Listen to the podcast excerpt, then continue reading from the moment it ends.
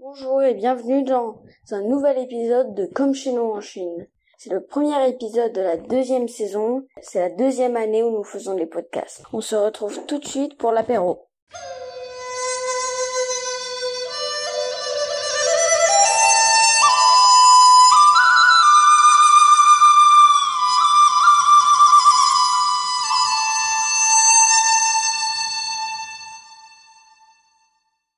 Bonjour et bienvenue sur le podcast Comme chez nous en Chine. Je suis Gaëlle Et moi, je suis Ethan. et je vis en Chine depuis 15 ans. Et moi, je suis né en Chine et j'ai 9 ans. Et dans ce podcast, nous vous parlons de la Chine telle que nous la connaissons.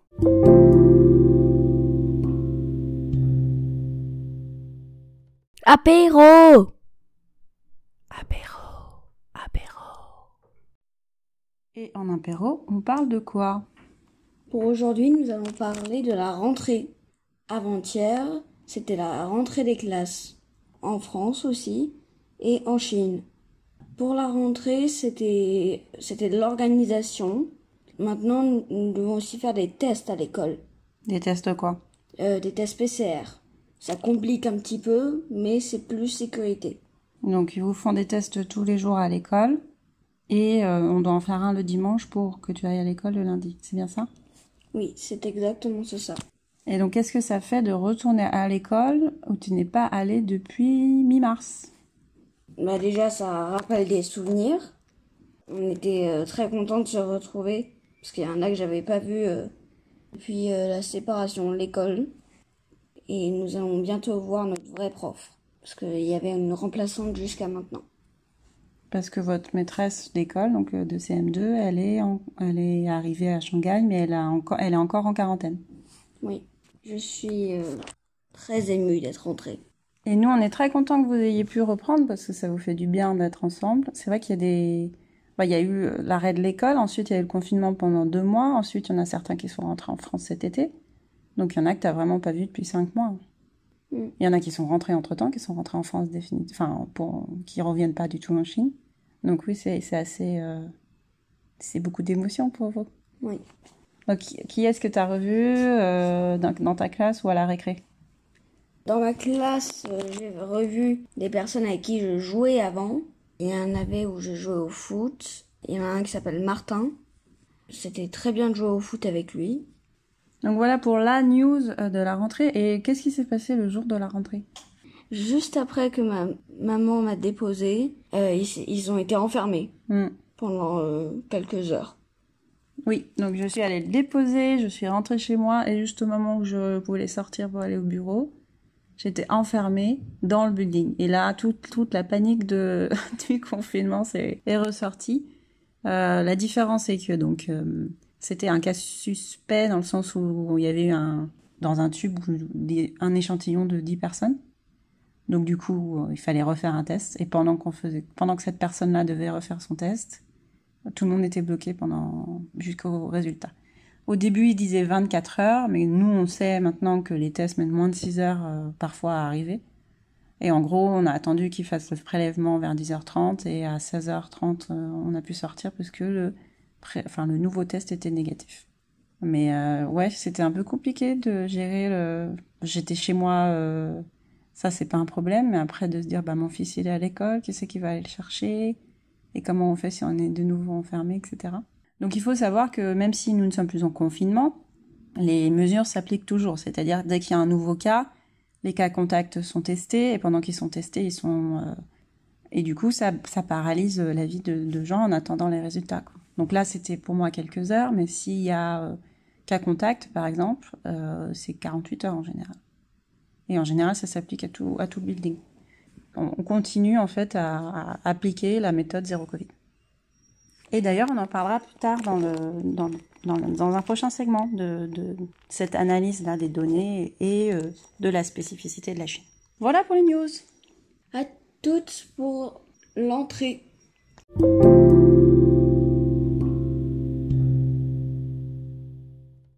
Entrez Entrez, entrez. Pour l'entrée, on va vous parler. Et pour l'entrée, on va vous parler des glaces au maïs. Mmh. Hier, je suis allée chercher du popcorn Et après, j'ai dit euh, Umi, parce que je savais pas comment on dit le popcorn. Ah oui. Comment Mm. euh, Umi, c'est? Umi, c'est maïs Et euh, du coup, elle m'a dit Oh, 你要那个玉米冰淇淋和我说呃不不不不不。 Ok, bah, traduis un peu pour les gens qui parlent pas chinois. Elle Euh, t'a demandé quoi elle m'a demandé Ah, vous voulez la glace au maïs Mhm. Et après, j'ai dit euh, Non, non, non, non. Moi, je veux le popcorn. Mais j'ai fait un petit peu pop, pop, pop. Et elle a compris Ouais, elle a compris. Et du coup, maintenant, tu sais dire popcorn ou pas Non, j'aurais oublié. Est-ce que tu as déjà goûté de la glace au, au maïs Euh, oui, un tout petit peu. Et puis après, euh, je j'ai dit que j'aimais pas, du coup, on l'a euh, jeté. C'est vraiment pas très très bon. Ouais, explique le goût. Bah, c'est c'est du maïs en fait, juste. Et mais quand il est glacé et tout ça, j'aime pas trop. Hmm. Il y a des personnes qui doivent aimer parce que hier j'en ai vu qu'ils en avaient acheté plein, Hmm. mais nous non. J'en ai peut-être déjà parlé, mais quand, quand j'étais petite, il y avait une, une blague comme ça, où on disait euh, c'était quelqu'un qui allait dans, une, dans un magasin pour demander s'ils avaient de la glace au concombre. La blague, c'était en fait, euh, c'est pas bon la glace au concombre. Bref. Et du coup, quand je suis venue en Chine la première fois, alors il n'y avait pas forcément des glaces au maïs, mais il y avait de la glace aux petits pois et de la glace aux haricots rouges. Et tu vois, haricots rouges, ça donne pas envie, mais la façon dont ils le font, ils utilisent du haricot rouge, ils rajoutent du sucre, donc c'est un goût sucré, c'est pas mauvais, quoi. Mm. Tu vois, et je pense que la glace au maïs aussi, le maïs quand c'est cuit, ça a un goût sucré aussi. Et ils l'utilisent parce que ça a des qualités nutritives aussi, que c'est quelque chose qui pousse facilement. euh.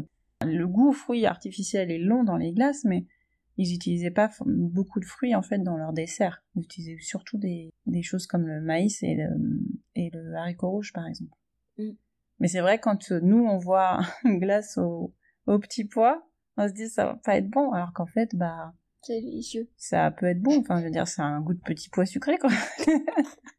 c'est vrai. Voilà pour le type d'introduction de la glace au maïs. Peut-être une épidémie.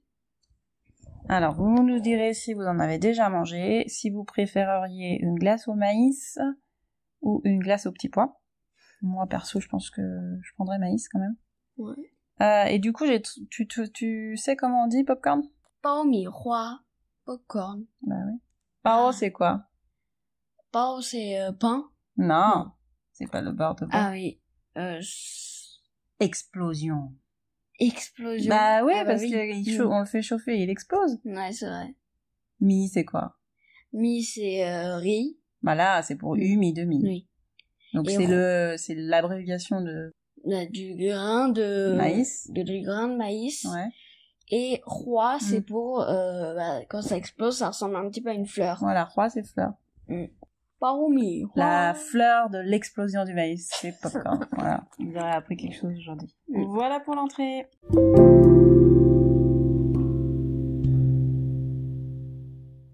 Plat. Le plat principal. Dans le plat, on parle des choses qui n'existent que en Chine?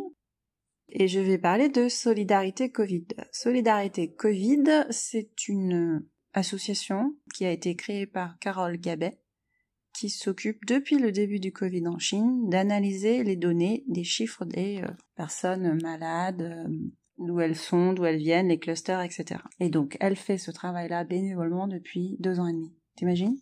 Le travail que ça doit faire, on l'encourage fortement à le faire. Et euh, je crois que tu l'aides un petit peu?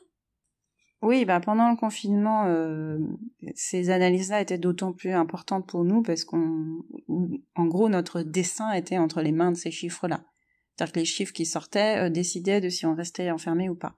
Et du coup, euh, ce travail-là qu'elle faisait, qui était encore plus important et encore, qui demandait encore plus de temps à cette période-là parce qu'il y avait plus de chiffres à rentrer, a été suivi par tous les gens qui étaient enfermés, hein, qui étaient en lockdown à Shanghai. Je crois qu'elle a mentionné à un moment donné que justement ça lui demandait beaucoup de travail et qu'elle voulait des bénévoles. Et je me suis proposée, puisque je travaille un peu beaucoup dans l'analyse de données moi aussi. Euh, du coup, je fais une partie, une toute petite partie de travail, qui consiste en fait à, à prendre les chiffres et à les rentrer dans une base de données. Et puis euh, ensuite, il y a tout un travail d'analyse et d'écriture d'articles qu'elle fait. Donc ça lui demande beaucoup de temps. Il y a d'autres personnes aussi qui sont bénévoles, qui aident aussi à trouver les infos, euh, euh, rentrer les données et donc euh, aider aussi à ce que ça fonctionne. Mais c'est vrai que c'est un travail bah, tous les jours, quotidien, puisque les, les, les, données, elles sont quotidiennes, mais ensuite elles disparaissent. Elles sont remplacées par les nouvelles, et du coup, pour faire, pour vraiment avoir un suivi des, des, des statistiques, c'est très important de le faire. Mais comme c'est bénévole, bah du coup, ça demande du temps sur son sur son temps libre, quoi. Euh, donc j'ai j'ai pu la rencontrer après le lockdown. On s'était vu d'ailleurs, toi, on était allé avec elle. On était allé manger une glace, je crois. Et ça nous faisait bizarre d'être dans un restaurant. C'était la première fois qu'on rentrait dans un restaurant depuis le mois de mars, puisque euh, après la, la fin du lockdown, même si on pouvait sortir, la plupart des restaurants étaient encore en comment dire de livraison uniquement. On pouvait pas rentrer dans les restaurants pour manger. Donc euh, la première fois qu'on a fait un restaurant, c'était avec elle. Et donc c'est Carole Gabet, dont c'est le métier de faire de l'analyse de données, qui du coup a mis cette expertise au service de la communauté française euh, à Shanghai et en Chine, puisque c'est surtout eux qui euh, sont euh, friands de ces données, puisque la, la difficulté c'est d'avoir les données, des, déjà des données en, en, français ou en anglais, puisque la plupart des données sont en chinois. Alors même si c'est des chiffres, il faut quand même comprendre le tableau. donc c'était important pour nous d'avoir cette cette, euh, cette traduction dans un premier temps, et puis aussi des analyses des, des, tendances aussi, puisque c'est les chiffres bruts euh, ne veulent rien dire si on ne les analyse pas et si on ne peut pas définir des tendances et, euh, et, faire aussi des comparaisons. Par exemple, en début juillet, il y a eu beaucoup de cas à Shanghai. Alors toujours comparativement, hein, bien sûr, rien à voir avec le reste du monde, mais il y a eu plusieurs dizaines de cas. Et les gens commençaient à dire ça y est, on va repartir pour un confinement, etc. Euh, sauf que grâce à l'analyse de Carole Gabet notamment, on a pu se rendre compte que oui, il y avait quasiment autant de cas et la progression était la même qu'au tout début de la de l'épidémie, on va dire à Shanghai, sauf que à l'époque, en mars, on ne testait pas autant. Donc il y avait certainement beaucoup plus de cas en sous-marin, comme on a pu s'en rendre compte quand tout le monde a été testé et qu'on avait euh, des, milliers de cas par jour. Donc euh, grâce à cette analyse aussi, on peut se permettre de faire des comparaisons quand, quand on peut les faire, et du coup donner une vision un peu plus, euh, un peu plus juste de, euh, de ce qui se passe, justement de donner des tendances sur bah, comment ça se passe et comment, euh, comment on risque d'être impacté ou pas. Quoi. Donc ça permet de se rassurer entre guillemets ou de prendre les dispositions nécessaires si on doit voyager, si on doit, si on doit bouger, etc. Comme je m'occupais d'entrer les chiffres des personnes malades je savais qu'il y avait des cas à Haikou, sur l'île de Hainan, mais pas ailleurs sur l'île. Donc quand on a voulu aller à Sanya, qui se trouve sur l'île de Hainan, je savais qu'il n'y avait pas de cas dans cette ville-là, donc j'ai décidé d'y aller. On a bien fait, mais on est, on est parti à la bonne période, puisque pas longtemps après, il y a eu des cas. En fait, l'analyse de données devient une partie intégrante de notre vie, qu'on le veuille ou non, parce que soit on l'a fait nous-mêmes pour mesurer les risques qu'on a si on voyage, si on fait telle ou telle chose, euh, soit elle nous est imposée de fait puisque c'est euh, euh, ces données qui sont qui sont des contraintes en fait à, à notre vie. Est-ce qu'on peut voyager? Est-ce qu'on peut aller dans telle ville? Est-ce est qu'on va être confiné, etc. Donc très très important le, le travail de solidarité Covid. je vous mets un lien en description parce que c'est important aussi pour eux qu'on puisse les, les soutenir financièrement puisque ce sont des bénévoles et que outre leur temps, ils donnent aussi beaucoup de leur énergie, de leur savoir. Je vous laisse découvrir euh, le travail sur le site internet.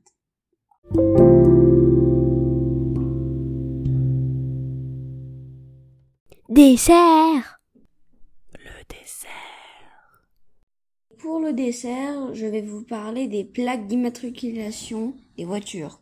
Pourquoi on parle de ça? C'est parce que euh, on était dans la rue l'autre jour. J'avais vu quatre voitures euh, électrique et puis tu m'as demandé comment tu sais que ce sont les voitures électriques? Et puis après je t'ai dit c'est parce que leurs plaques d'immatriculation sont vertes.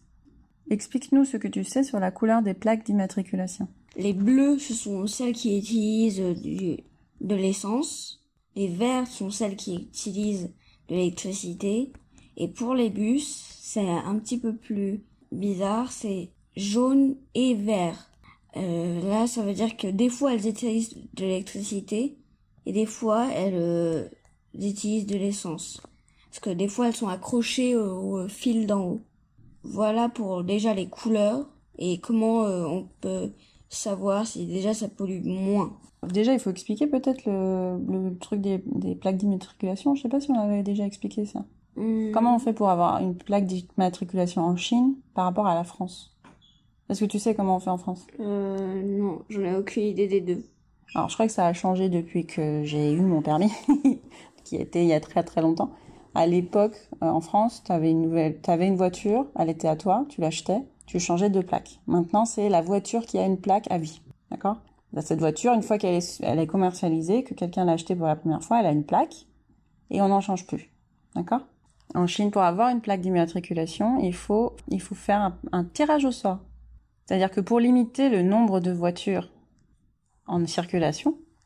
Faut euh, éviter qu'il y ait trop de voitures et du coup on peut pas autoriser tout le monde à acheter des nouvelles voitures et avoir des nouvelles plaques. Du coup, il y a un tirage au sort pour limiter le nombre de voitures en circulation à Shanghai. Et donc, pour que ce soit juste pour tout le monde, parce que sinon tu peux dire bah moi je paye plus cher et donc j'ai une j'ai une plaque, il y a un tirage au sort. Et malgré ça, le prix le prix de la plaque est très très élevé. Je crois que c'est encore euh, si je dis pas de bêtises, c'est de l'ordre de 10 000 euros un truc comme ça. Des fois, quasiment la plaque elle coûte plus cher que ta propre voiture. Donc les plaques, elles sont attribuées euh, comme ça. Et du coup, pour aussi euh, valoriser, en tout cas faire en sorte que les gens achètent euh, des voitures électriques, et pour les, hum, les distinguer les unes des autres, on va utiliser une couleur de plaque qui va être différente. Bah du coup, c'est plus logique que ce que je pensais maintenant. c'est plus clair dans ma tête.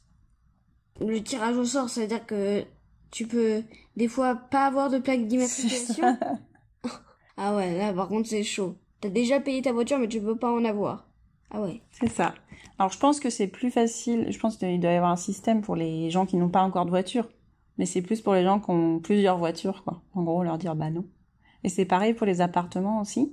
Pour avoir un appartement, faut pas juste avoir de l'argent.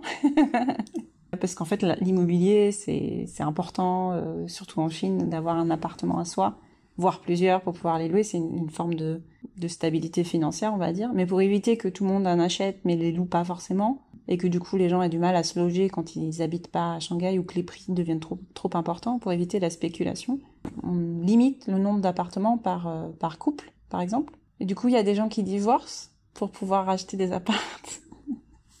et ensuite peut-être se remarier ou pas. Et euh, aussi, même si tu, par exemple, si tu veux acheter un appartement dans, un, dans une nouvelle résidence, il faut savoir que l'appartement a de la valeur en fonction de son orientation par rapport au soleil. euh, euh, donc dans une même résidence, il y a des appartements qui peuvent valoir plus ou moins cher. S'ils sont au rez-de-chaussée, c'est plus bruyant, donc les gens vont pas forcément vouloir l'acheter. Du coup, pour éviter qu'il y ait des appartements vides dans les résidences, qu'est-ce qu'on fait? Un tirage au sort. Donc tu peux te retrouver en fonction du prix que tu es prêt à payer avec un appartement un petit peu moins bien que ce que tu voulais, mais comme ça tout le monde a une chance d'avoir un appartement bien. Ah ouais, carrément. J'imagine même pas ça en- Moi non plus. pour l'achat, surtout si c'est pour de la location ou du, de l'investissement immobilier bien sûr. Dans ces cas-là, il y a un tirage au sort. C'est-à-dire que tu as l'argent, tu as toute la banque qui est prête à te suivre et en plus, tu même pas sûr d'avoir l'appart que tu veux.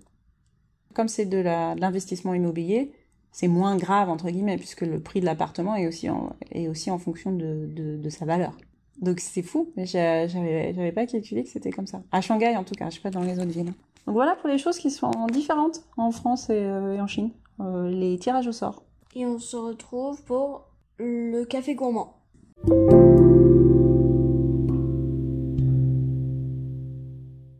Café gourmand. Le café gourmand. J'avais oublié de mettre mon micro. Et pour le café gourmand, on a quelque chose à vous annoncer. Est-ce que tu peux nous la dire?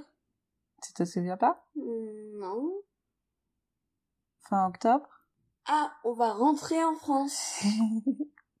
Enfin, depuis trois ans. Ouais, on enregistre, on est le... Non, le 3 septembre.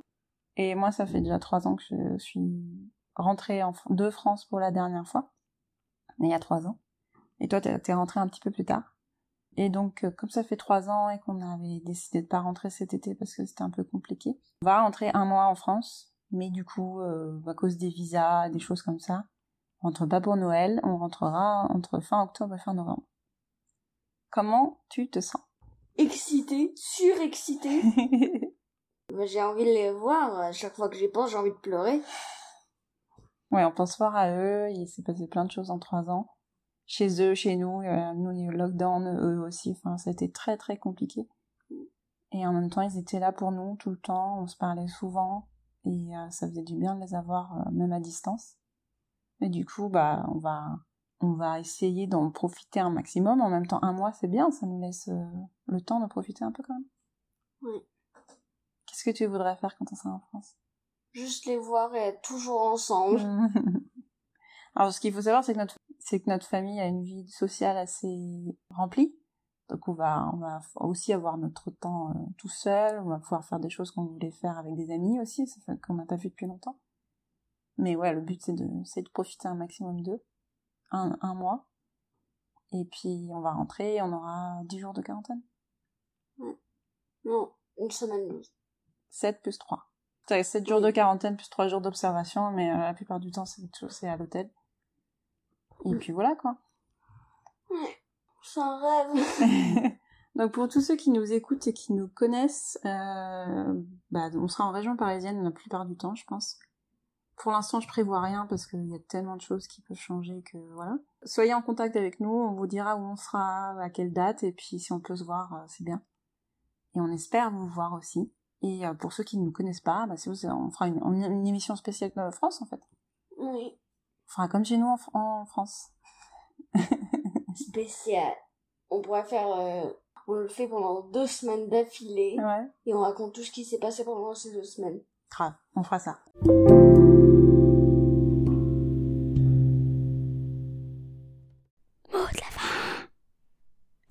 Mot de la fin est Pour le mot de la fin, ça va être, je suis surexcitée, ça va être un voyage est bon que si tu es content. Ça veut dire quoi pour toi? Bah ça veut dire euh, si tu n'es par exemple si tu n'es pas content d'aller quelque part, Hmm. tu vas dire euh, c'est nul, j'ai envie de rester. Hmm. Pourquoi est-ce que tu penses à ça? Bah parce que je trouve que c'est bien qu'on va rentrer en France. Ok, bah moi aussi, je suis contente. Donc, euh, le... alors, c'est plus le mot de la fin, c'est la phrase de la fin. ouais, c'est vrai. Euh, un seul mot pour la fin, ça va être dur, Non, je trouve. Bah, heureux. Heureux. Voilà pour le mot de la fin. Heureux. On espère que vous avez une belle rentrée, que tout va bien pour vous, et on se parle dans deux semaines.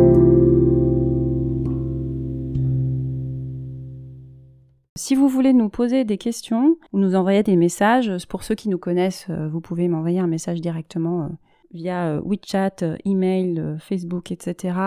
Vous pouvez également laisser des commentaires sur la plateforme d'Encore, des messages vocaux, et également nous retrouver sur Instagram sur le compte chine.insolite. Je vous mettrai le lien en description. Et c'est tout pour aujourd'hui.